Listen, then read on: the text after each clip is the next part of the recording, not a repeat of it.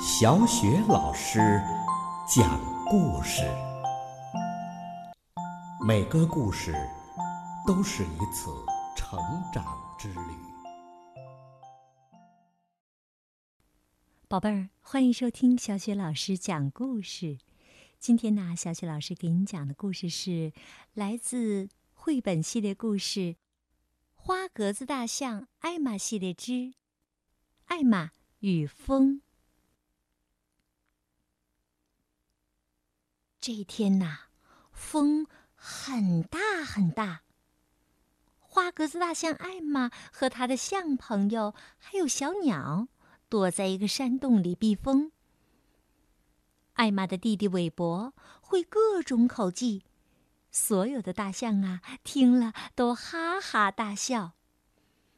小鸟说：“今天不是飞行的好日子。”对于身体重的象来说，今天可是个好日子。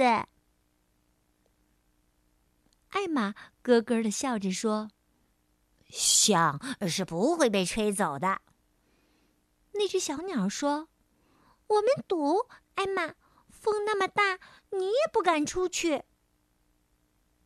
艾玛说：“不敢，那你等着瞧好了。来吧，韦伯。”其他的象都叫道：“回来，别犯傻！”可是啊，艾玛与韦伯已经钻到了外面的大风里了。树木遮住了艾玛和韦伯，艾玛马上带路钻进了另一个山洞。韦伯说：“你打算开个什么玩笑吗，艾玛？”“当然了，哈哈。”艾玛哈哈大笑，你发出声音，像是我们正在远处，还在继续的往前走的样子。有时候啊，还要发出两句我说话的声音。好了，我明白了，韦伯说。于是啊，他发出了像从远方传来的声音。有时候呢，是艾玛说的话。这么大的风，动也没法动啦。有时候呢，又是他自己说的话：“哦，小心，艾玛，挺住了。”那些象啊，听到这些声音，开始担心起来。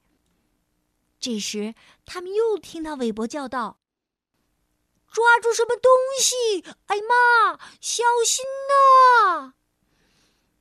救命啊！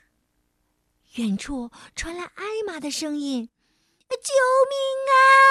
我飞起来啦！”韦伯叫道：“艾玛，回来！艾玛，好救命啊！救命啊！艾玛被大风吹走了。”一只象说：“哎呀！”艾玛被大风吹走了，我们得去救她呀。一只小鸟说：“你出去也会被风吹走的。”我们一个一个，后面的用鼻子抓住前面的尾巴，紧紧的连成一串就行了。于是啊，他们走出山洞，每一只象都用鼻子抓住前一只大象的尾巴。艾玛看到了，说。看他们呢，他们看上去可真逗啊！哈哈哈哈哈哈韦伯冲大象们叫道：“回去，你们会被风吹走的。”那些象啊，马上说起话来，但由于鼻子抓住了东西，他们的声音听起来怪怪的。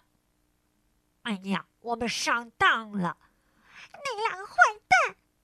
哎呀，这是艾玛和韦伯的恶作剧呀！大象们又安全的回到了山洞，艾玛和韦伯也跟着回来了。大家很喜欢他们开的玩笑，但一只小鸟说：“这玩笑太傻了，艾玛。”艾玛说。不过，哎，这是真的，小鸟，象是不会被冲走的。我这就走到那些树那里，再走回来给你看看。艾玛说走就走，一只象说：“哼，又在玩鬼花样。”他们看到艾玛走到那些树木后面就没了影儿。接着，他们听见他大叫：“我救命啊！我站不住了，我要给吹起来了！”好玩极了，韦伯。那些象啊，哈哈大笑起来。可是那叫声又传来了：“救命啊！我我飞起来了！”那些象啊，笑得更响了。韦伯说：“哦，这这可不是我发出的声音啦。”一只小鸟说：“瞧。”，真不是韦伯在叫。那些象抬起头看，真的是艾玛在树木上空。那些象啊，倒抽一口冷气说：“哦，他在那里干什么呀？”一只小鸟说：“这就叫做飞翔啊。”一只象说：“哎呀，可怜的艾玛。”这时候，还在空中被大风吹得像飞起来了一样的艾玛说：“我的耳朵呀！”空中的艾玛说：“它成了翅膀啦！”此时的艾玛呀，飞得很高很高，使韦伯和其他的大象看起来变得很小很小。嘿嘿，哎，这真是哎，太好玩了啊！太好玩了。在空中飞了一会儿，艾玛竟然这样想了。他看到其他的动物在避风，他们抬起头，目瞪口呆的看着一只大象飞过。